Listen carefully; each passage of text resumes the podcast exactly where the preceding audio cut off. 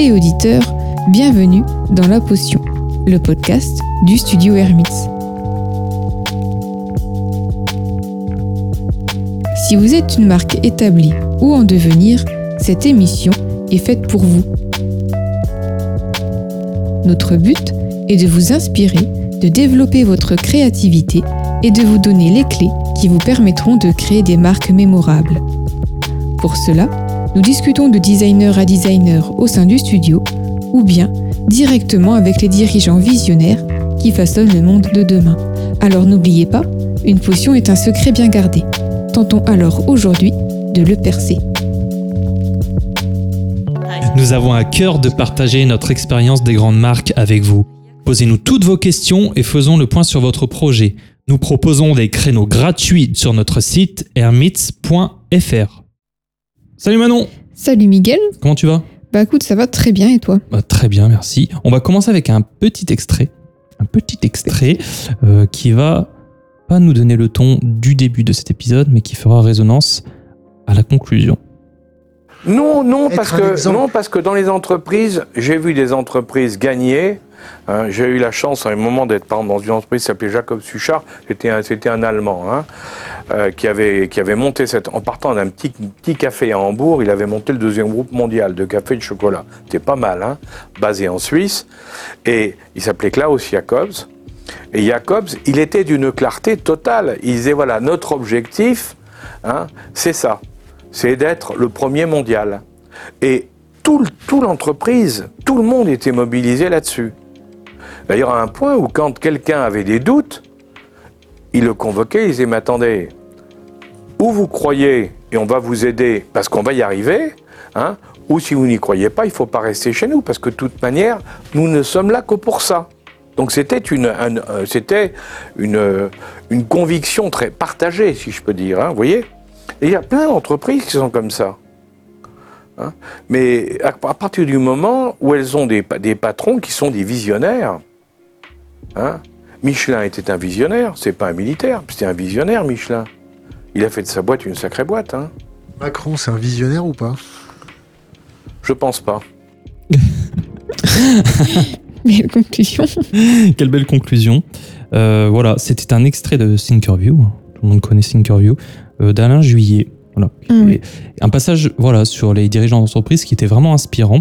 Et comme je vous le disais, voilà, ça fera résonance à la fin de, de cet épisode. Oui. Et quel est l'épisode d'aujourd'hui Voilà, maintenant Puisque bah, du coup, l'épisode de- d'aujourd'hui qui s'intitule Mystère ou transparence pour votre marque.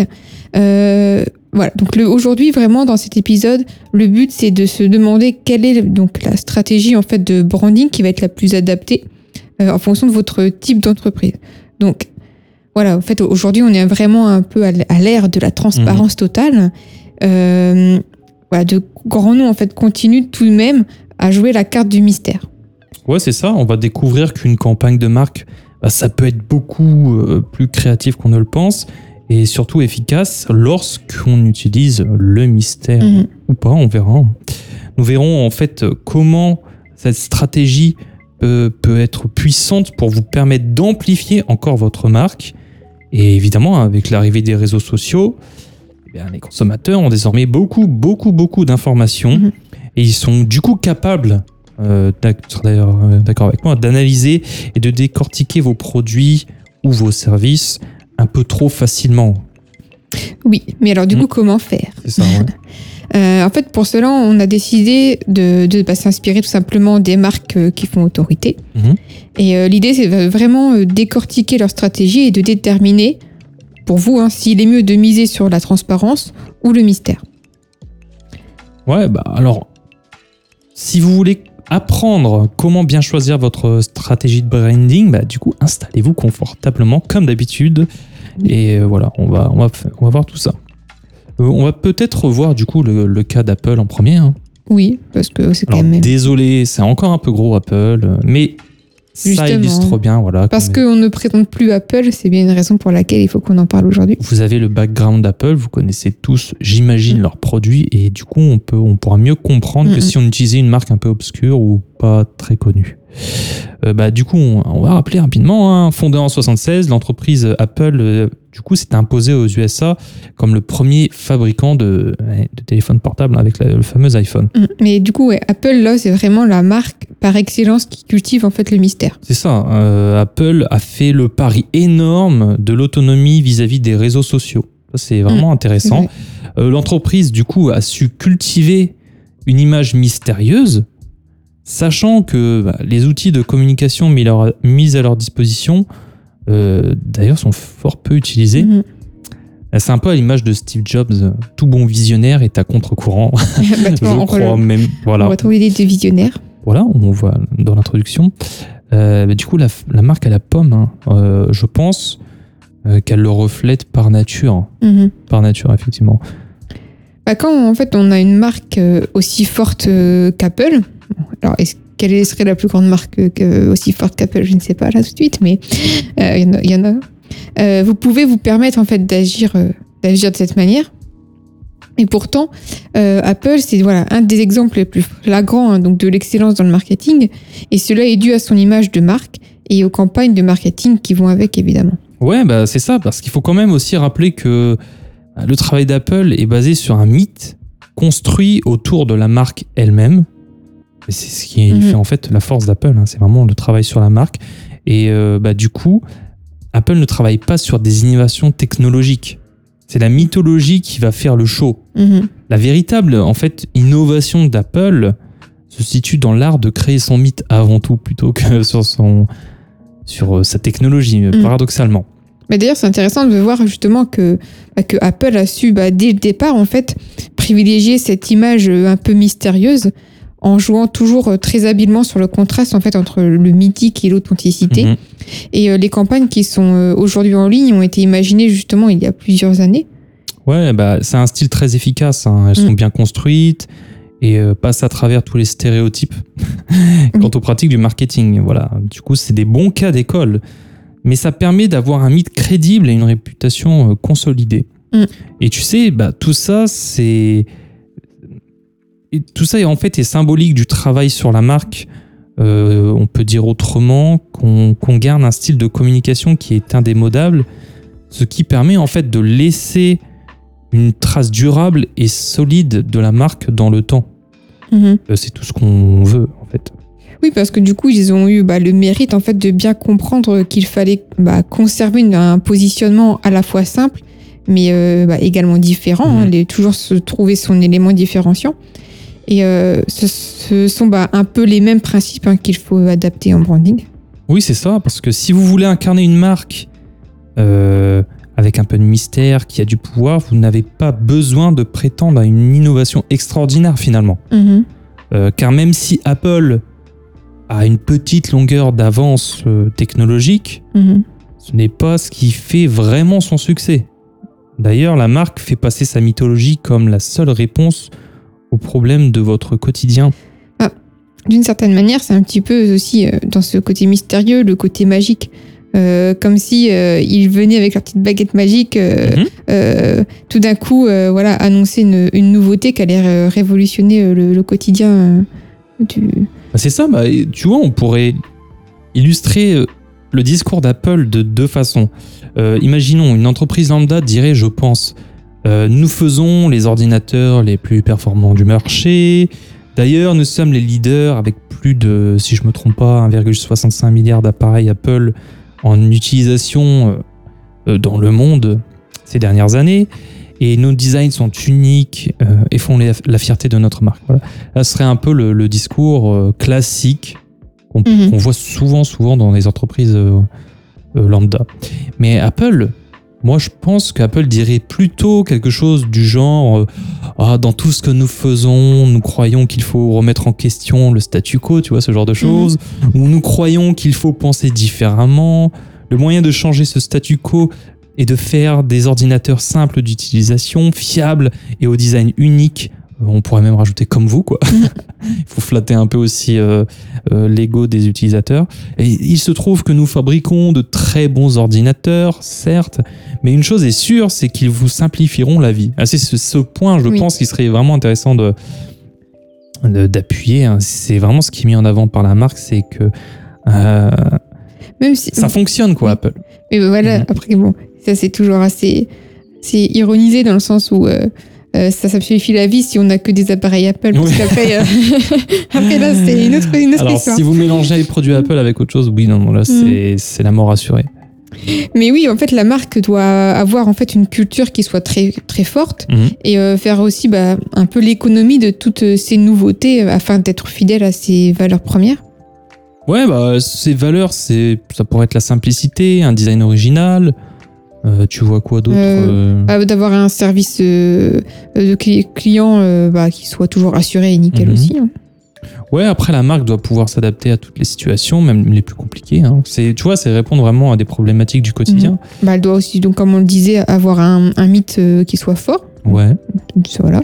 Après, la, la marque ne peut plus subir les évolutions technologiques, elle doit au contraire les anticiper, les prévoir. Mhm. Et ça, on va le Oui. voir avec les keynotes. hein. Euh, mais elle doit surtout et avant tout avoir un leader charismatique qui représente bien la marque. CF, euh, l'épisode sur le branding personnel, quand Oui. on parlait de, de Bah, je crois qu'on parlait de, de Steve Jobs en plus. Steve Jobs, on a surtout insisté sur Elon Musk. Oui, aussi. Mais c'est vrai qu'en fait, le pouvoir du storytelling euh, est encore bah, beaucoup trop, Trop peu, peu, ouais. utilisé en Mhm. fait par Mhm. euh, les marques, puisque la force des grands récits réside dans l'intrigue et donc dans le mystère.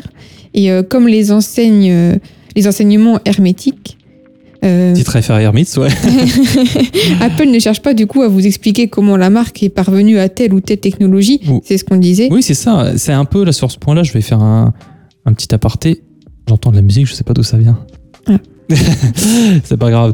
Euh, en fait, on cherche pas à vous expliquer comment la magie fonctionne. Euh, Les enseignements hermétiques, c'est euh, les enseignements voilà qui sont qui sont trop compliqués pour être compris par tous que par un certain nombre d'initiés. Et au final, on vous demande simplement de voilà de d'utiliser la magie que, que, que ces enseignements Mhm. provoquent. Bah, en fait, oui, c'est ça. Apple cherche simplement, du coup, bah, à nous simplifier la vie, quoi. Voilà. Mais, euh, et faire, en fait, que lorsqu'on utilise un de leurs produits, ça marche et c'est tout. Voilà. Mhm. Donc, euh, d'ailleurs, c'est ce qui distingue la marque euh, de Microsoft, qui est connue pour euh, bah, ses bugs bien plus nombreux que. Et ces virus. Oui, aussi. Mhm. Ouais, en fait, tout ça, bah, tous ces points-là, ça, ça a alimenté, tu sais, une guerre publicitaire Mhm. entre les deux marques. Alors, C'était au début à peu près des années 2000.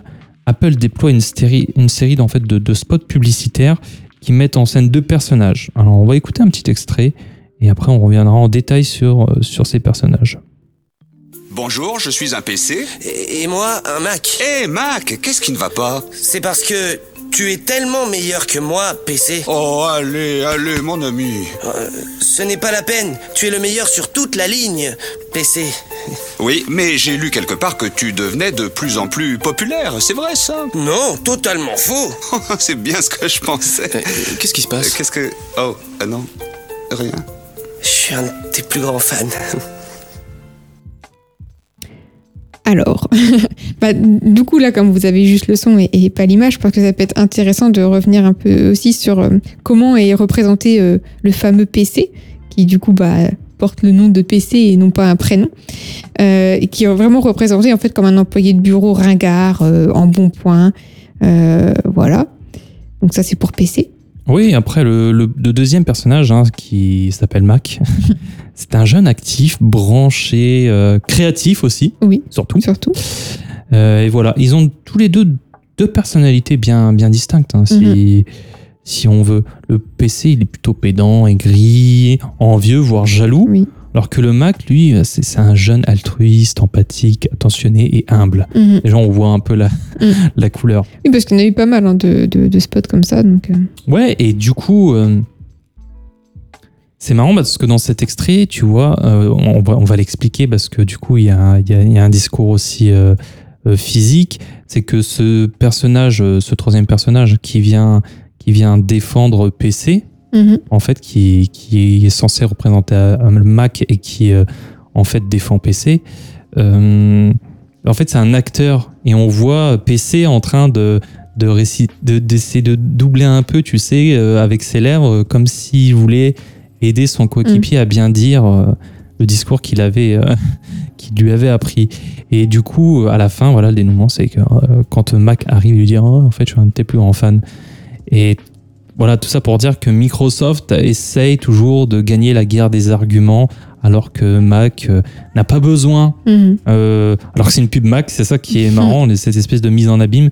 Alors que Mac n'a pas besoin de D'argumenter. voilà d'argumenter. C'est oh, au pire c'est pas grave. euh, Même même tu vois PC argumente et il lui dit ah c'est bien c'est bien mon Mm. ami tu vois. Et puis euh, aussi, c'est que dans, dans ces spots, donc le Mac complimente aussi les, Mhm.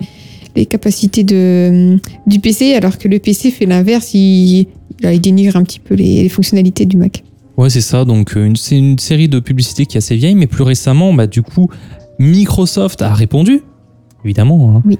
euh, avec des pubs qui montrent des vrais gens, des gens de tous horizons, des jeunes, des vieux, des actifs, des créatifs, des étudiants. On, en- on voit même des célébrités. Je crois qu'on voit euh, Tony Parker, peut-être. euh, vous...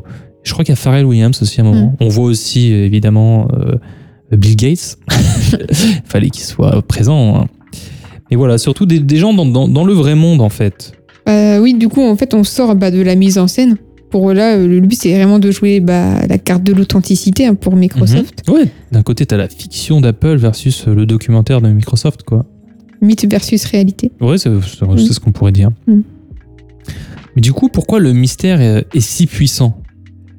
Euh, C'est principalement parce qu'il ne reste plus qu'à chacun, peut-être, d'imaginer la suite. Mm. C'est toute euh, euh, la force de ce qu'on appelle les œuvres ouvertes. Oui, et puis ça fait aussi euh, appel aux fameuses rumeurs qui pullulent sur la toile aussi. Oui, avant chaque keynote, bah, on voit. D'ailleurs, d'ailleurs, ce soir, il y a une keynote là. Tiens, c'est Mm. à 19h heure française. Alors, demain pour nous, Oui. là, aujourd'hui qui enregistrons, mais sinon, c'est c'est demain à la sortie de ce. Enfin, aujourd'hui, quand sort Pour vous. cette. on se mélange un peu. Euh, où on voit un bon nombre d'articles et de vidéos qui, qui, du coup, annoncent les Mm. nouveautés qu'on va, qu'on va retrouver dans cette keynote euh, avant même que la marque elle- elle-même, voilà, Mhm. annoncer tout ça. Ça fait un peu penser, d'ailleurs, pour faire le parallèle aux, aux annonces présidentielles où à chaque fois il y a les petites Ah oui, avant. voilà. Qui va être euh, Mhm. candidat euh.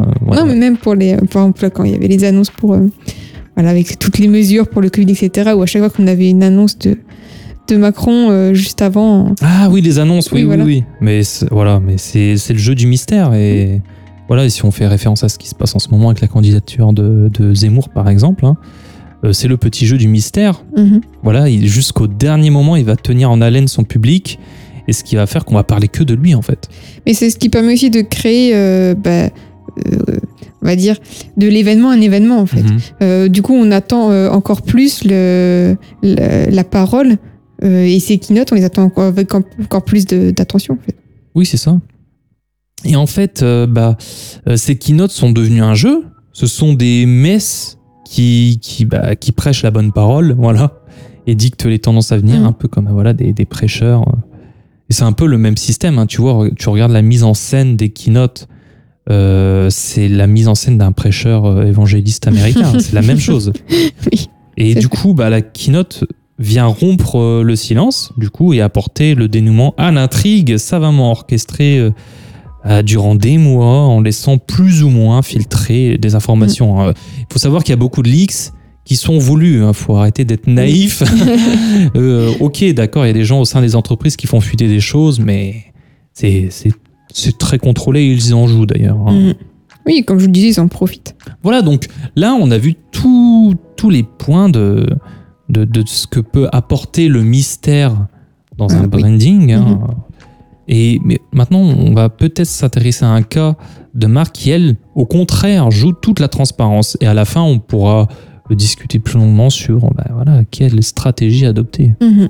Alors, après avoir euh, parlé d'Apple, euh, aujourd'hui, enfin, pourquoi je aujourd'hui Maintenant, on va vraiment s'attarder sur bah, une autre marque hein, qui va être celle de Veja. Alors, je pense que tout le monde connaît aussi euh, actuellement Veja. Oui, je pense. Bah, qui était d'ailleurs euh, pas si euh, aussi euh, présente il y a encore euh, peu en fait finalement. C'est une marque assez récente, enfin qui Bah, s'impose. Euh, qui s'impose récemment, Oui, mais voilà. qui est vieille. Ça a presque plus de 15 ans, je Mhm. crois, Veja. Donc, euh, Mais chez Veja, pas de mystère, pas de fiction. Voilà. La marque de chaussures mise bah, sur une stratégie de branding basée sur l'anti-fashion, d'ailleurs. Oui. Le fait qu'il soit contre tous les codes du fashion, transparaît dans, dans leur marque en fait. Mm. En fait, la marque, elle a vraiment réussi en fait en étant transparente dans toutes ses actions et ses supports marketing. Mhm.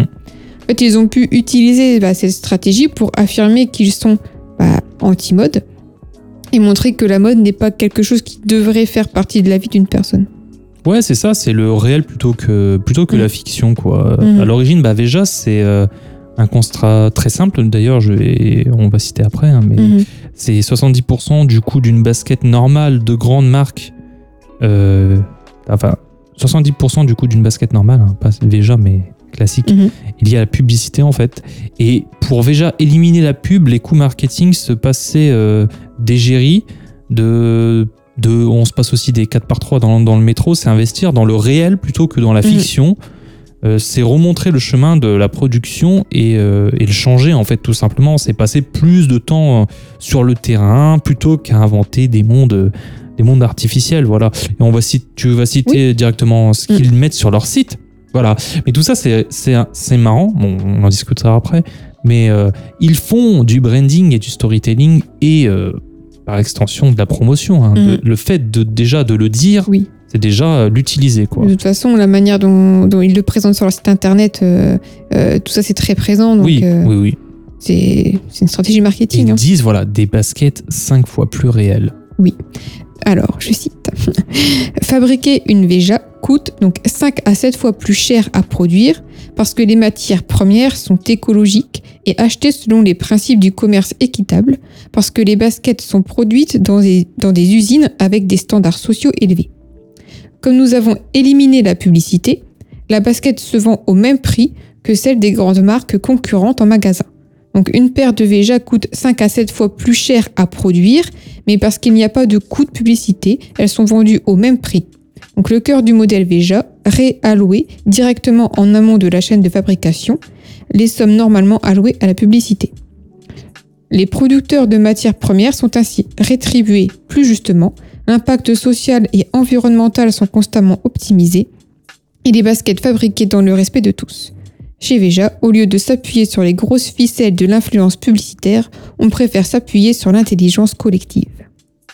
Et voici une stratégie bien différente de celle d'Apple.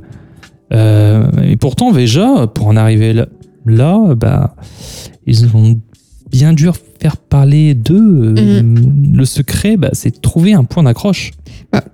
Juste rapidement, je Oui. pense que c'est aussi ce- voilà, par rapport à ce qu'on disait, euh, ils font parler d'eux euh, vraiment euh, assez récemment, même si c'est une marque qui a 15 Mhm. ans, parce qu'il y a eu tout ce travail qui a pris un peu plus de temps. euh, Oui, parce que d'ailleurs, il y a 15 ans, tout le monde s'en fichait du, du, du côté co-responsable. euh. bon, il y avait déjà une conscience, hein, Oui. ça date des années 70, euh, toute la conscience sur le, sur euh, le déclin climatique, etc. Mais sur le grand public, c'est les nouvelles générations qui s'emparent vraiment du sujet. mhm. Euh, voilà. Mais comme je le disais, le secret, c'est vraiment de trouver un point d'accroche. Ça, c'est vraiment intéressant pour vous, euh, marques naissantes en particulier, qui ont du mal à faire parler d'elles. hein. Ah, c'est vrai, c'est aussi souvent justement là, cette fameuse difficulté, oui. Ouais, qu'on- que du coup, pour faire ces relations presse. Mm. Euh, car à défaut de, de faire parler les gens bah, de, de votre marque, quoi, vous vous concentrez trop souvent à crier que vous existez. Mhm. Mais je vais vous poser une question. Mhm. Qui se fiche de votre marque de t-shirt? Tout le monde. Personne ne s'intéresse à votre marque de t-shirt pour vos beaux yeux. Même si elles, ce sont des beaux t-shirts, il faut savoir qu'il y a des très beaux t-shirts, il en existe déjà plein et qui sont déjà bien installés et bien connus. Mais pourtant, si votre marque répond comme nul autre à une problématique, bah, cela pourrait euh, intéresser plus d'un journaliste. Mhm. Voilà, c'est ce point d'accroche dont je parlais. Et bah ça, Sébastien Kopp et François Guénin Morillon l'ont bien compris. Que ce soit vertueux bah, ou pas, hein, Manon, Mhm. euh, leur combat du coup résonne. Ah, c'est ce qui en fait un sujet d'attention en fait tout particulier. Euh, on pourrait se demander bah, quelle est cette nouvelle marque de basket éco-responsable et qui ne fait pas de pub? Oui, bah tiens d'ailleurs, en parlant de pub, euh, si on n'était pas à l'ère des réseaux sociaux, est-ce que la marque ferait-elle euh, parler d'elle et aurait fait un aussi gros pop? Bah, Ouais. je, je ne pense pas, mais moi je pense surtout qu'elle s'est fait connaître grâce à des relations de presse Mhm. étroites, mais surtout grâce aux influenceurs Mhm. que sont les célébrités et les personnalités de, de premier plan. hein. Mm. Alors oui, Mais- ils mettent aussi en avant qu'ils utilisent pas de, ils rétribuent pas d'influenceurs, mais euh, rien n'empêche de faire parler grâce, à, grâce aux influenceurs sans les rémunérer en fait. Mhm. Et souvent, les influenceurs euh, non rémunérés sont les plus efficaces parce que ça va être euh, les personnes, euh, les stars, hein, comme on appelle. Mhm. C'est les premiers influenceurs. Alors, quand on parle là d'influenceurs, on parle de, de tout bord. hein. Mais justement, euh, parce que c'était là aussi pour le je pense, des considérations qui, comme on le disait, ont commencé dans les années 70 et qui ont Mhm. pris un peu plus d'ampleur. Euh, c'est une marque qui s'est euh, qui s'est fait approprier, en fait, si je peux dire ça comme ça, euh, petit à petit, donc par aussi euh, certaines personnalités et qui euh, euh, du coup, euh, parce qu'il y avait toutes ces considérations écologiques Mhm. récemment, euh, ont pu mettre en avant leur choix aussi. Ah, C'est ça, en plus, dans les, personnes que je vais citer, Emily Ratajkowski, peut-être pas, mais Katie Holmes, Meghan Markle et Emma Watson, c'est des personnes qui sont Mhm. très engagées mhm. dans la lutte climatique. Et euh, du coup, elles aident Mm. la marque. Euh, il faut voir aussi une chose, c'est que Veja, c'est ce qu'on appelle une- un peu une licorne, voire plus. quoi. C'est c'est aussi improbable que la création sur Terre, que, que l'apparition de la vie sur Terre, je, je dirais. Euh, faut pas s'attendre à ce qu'il y ait un deuxième Veja de sitôt. En tout cas, si vous espérez faire la même chose, bah, bonne chance. Parce Mhm. que c'est une belle histoire, effectivement, qui a, l'entreprise a beaucoup de valeur, mais euh, c'est, c'est comme un peu le mythe, tu sais, de, du youtubeur qui pop euh, euh, comme ça, euh, juste parce qu'il est bon, etc. Non, ça, ça arrive pratiquement Mhm. jamais. C'est des. bah, un créatif aussi, on, avait parlé, c'est, des coups de chance. C'est des Oui, coups de chance. Des opportunités euh, aussi. hein. alors, oui, effectivement, à la base, il y a, il y a vraiment un gros fond, il y a du talent, mais il y a beaucoup d'entreprises qui ont du talent et qui n'arrivent pas à ces résultats-là. Des marques de, de, voilà, de, de, de basket éco-responsable, j'imagine que c'est pas les premiers déjà, Mhm. euh, c'est non plus pas les derniers. Et voilà, c'est tombé sur eux. Au début, ça a commencé, ils avaient, voilà, ils ont, ils ont, ils ont commencé, je crois, c'était à Los Angeles, une petite boutique, euh, ou en tout cas une des paires dans, dans un endroit.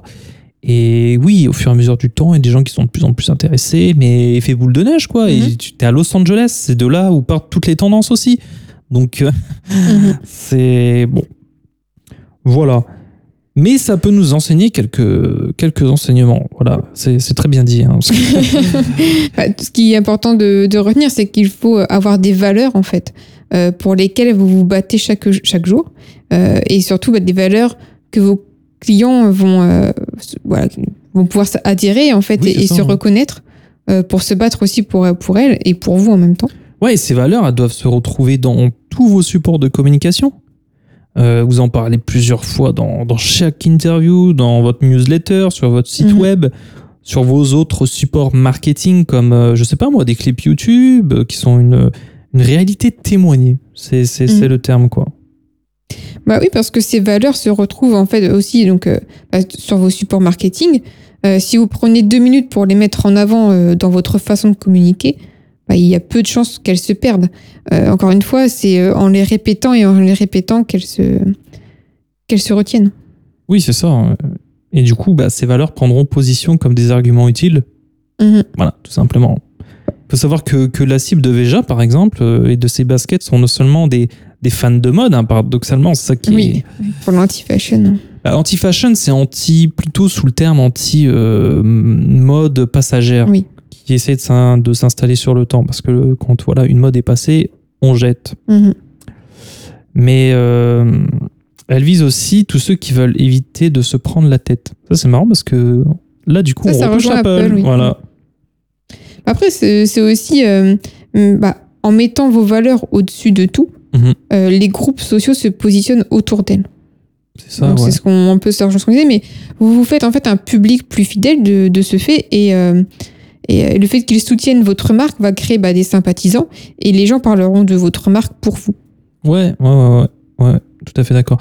Mais tout cela se fait parce que la, la communication de la marque est la plus transparente possible. Mhm. Du coup, vous l'aurez compris, il y a un modèle univers, il n'y a pas de modèle universel, euh, mais il y en a qui sont plus pertinents que d'autres. Alors, voilà, ne tombez pas dans le piège de trop vouloir faire comme les autres. Euh, suivez les tendances, mais faites-les faites les vôtres et créez votre Mhm. propre identité et cultivez le Mhm. storytelling sans être opaque. Une bonne intrigue repose toujours sur, euh, bah, sur de l'adversité. Oui. Et pour Veja, c'est se battre contre euh, la pollution des grands groupes du textile qui, voilà, qui font de leur combat. Quoi. Euh, on pourrait peut-être presque dire que la- l'adversité d'Apple, c'est aussi les, les utilisateurs Microsoft Apple qui, euh, qui se battent un peu parfois. Bah, en fait, c'est l'idiot utile, Microsoft. c'est l'idiot utile de, de, de, de l'histoire. Et, et en plus, ça a commencé dès les débuts. hein. Tu sais, quand euh, Steve Jobs a piqué euh, la technologie euh, Mm. Microsoft, bon, voilà. hein. C'est la guerre fratricide, voilà. Oui. Mais bon, on n'en est plus là. Mais peut-être qu'on pourrait voilà, conclure sur tout ça. La question, c'est tout dépend de votre secteur Oui, pour choisir entre mystère, et transparence. transparence. Euh, alors moi, je dirais que les entreprises à mission auraient bien plus intérêt à être transparentes. Bah, cela va de soi. Ça paraît évident dit comme ça. Mais cela ne vous empêche pas de, de raconter votre histoire et de la mettre en valeur, de mettre des mots dessus et de défendre vos voilà ces, ces valeurs. C'est un peu tout le travail qu'on fait quand Mhm. on se penche sur la plateforme de marque. C'est de définir vos valeurs, votre mission. Et c'est pour ça que nous rabâchons souvent que avant une identité visuelle, il faut avoir une, une identité des idées Mhm. avant avec la plateforme de marque. En fait, il faut vraiment euh, tenter de persuader plutôt que de convaincre. Parce qu'en fait, les marques sont des entités qui agissent bah, au niveau émotionnel. Alors ça, Mhm. on, a discuté longuement déjà dans la première saison. Mais même une marque en fait euh, d'assurance voiture, par exemple, aura intérêt à susciter l'émotion plutôt que bah, d'argumenter sur le prix. Ouais, et l'histoire de, votre marque doit être, doit être belle, remplie de succès, mais aussi d'échecs. Mm. Alors ça, on en a déjà parlé. C'est en fait ce qui va la rendre plus humaine. Mhm. Une marque, c'est... Encore une fois, je, je répète la même chose, le branding, c'est personnifier une marque. Le logo en est son visage. Mhm. Mais comme toute personne euh, magnétique, il lui faut des, des valeurs et une histoire euh, hors du commun. Voilà. Le branding, ce serait un peu travailler le charisme d'une marque. Parce que j'allais dire, moi, c'était que avant de, de, de- de l'habiller en fait et de lui faire une petite Ah, beauté. absolument. il lui faut déjà un corps, il lui faut euh, de la, Des idées, j'aurais dit, mais non, mais un corps dans le sens, il faut. il de faut la une- consistance. Voilà, exactement. Oui, ne restons pas sur la superficialité des choses. Voilà. Euh, mais voilà, l'idée vraiment, voilà, c'est, ne soyez pas totalement mystérieux ni totalement transparent. Il y a un entre-deux entre, euh, euh, partout, mais on aura plus voilà, tendance à jouer l'étiquette de la transparence, vraiment si on est dans ces secteurs voilà, de, de- du textile ou, même euh, De, de l'agroalimentaire. Voilà. Parce que pour cet épisode, je voulais aussi parler de Coca-Cola et de sa fameuse recette qui est secrète, mais qui est sa force, mais aussi sa plus grande faiblesse. Mhm. Alors, techniquement, on a la composition, mais on n'a pas les doses et ingrédients secrets. euh.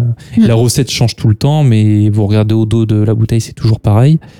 Euh, mais bon, voilà. Et après, sur des entreprises plutôt à innovation, euh, effectivement, le, le mythe aussi du secret euh, industriel est très puissant. Oui. Mais voilà, dans nos temps et dans la demande de plus en plus croissante de transparence et, euh, et d'éco-responsabilité, on peut jouer aussi une petite carte de transparence pour ces Mm. entreprises. Bah parce que par exemple, même dans, je sais pas, le secteur aut- automobile, Mhm. imaginons, euh, on jouera aussi bah, sur la transparence, sur la manière dont sont construites les, les voitures, enfin sur les matériaux, sur leur origine, sur euh, tout ce qui va être euh, les, sur les, les transports des pièces, Mhm. etc. Ça, ça va être des choses sur lesquelles on va pouvoir être transparent. Mais euh, ensuite, évidemment, sur euh, euh, le- la construction elle-même, il y a des choses qui vont rester secrètes. voilà. Oui, et en- pour en conclure, euh, et c'est quelque chose qu'on n'a pas abordé, les produits Apple sont eux-mêmes opaques. On ne Mhm. peut pas. Alors, essayez d'ouvrir un MacBook euh, pour trifouiller dedans. C'est Mhm. c'est un peu l'opposition avec un PC. Un PC, la force, c'est que tu peux. euh, tu sais tous les composants qu'il y a dedans. D'ailleurs, tu peux toi-même le construire. Mhm. Même si chez Apple, on a le Mac Pro, hein, la tourbe Mac, euh, pas l'iMac du coup. Euh, mais du coup, on peut tout, tout, voilà. Tout. Mais le problème, c'est que bah, c'est compliqué de faire soi-même euh, son PC, il y a souvent des bugs.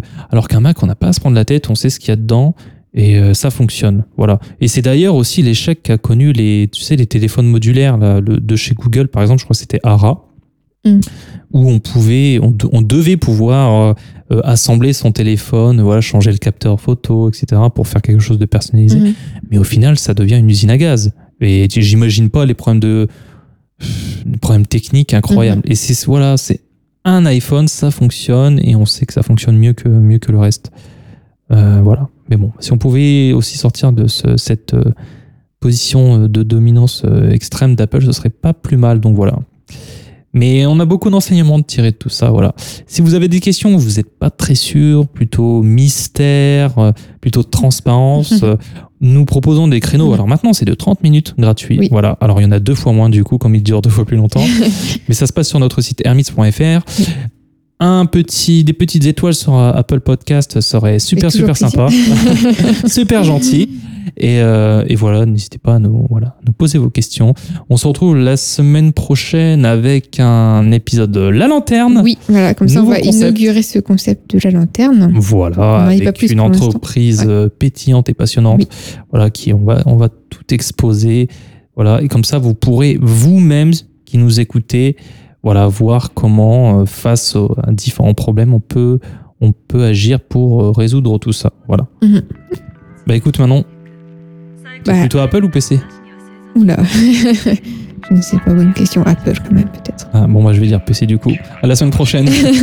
à la semaine prochaine.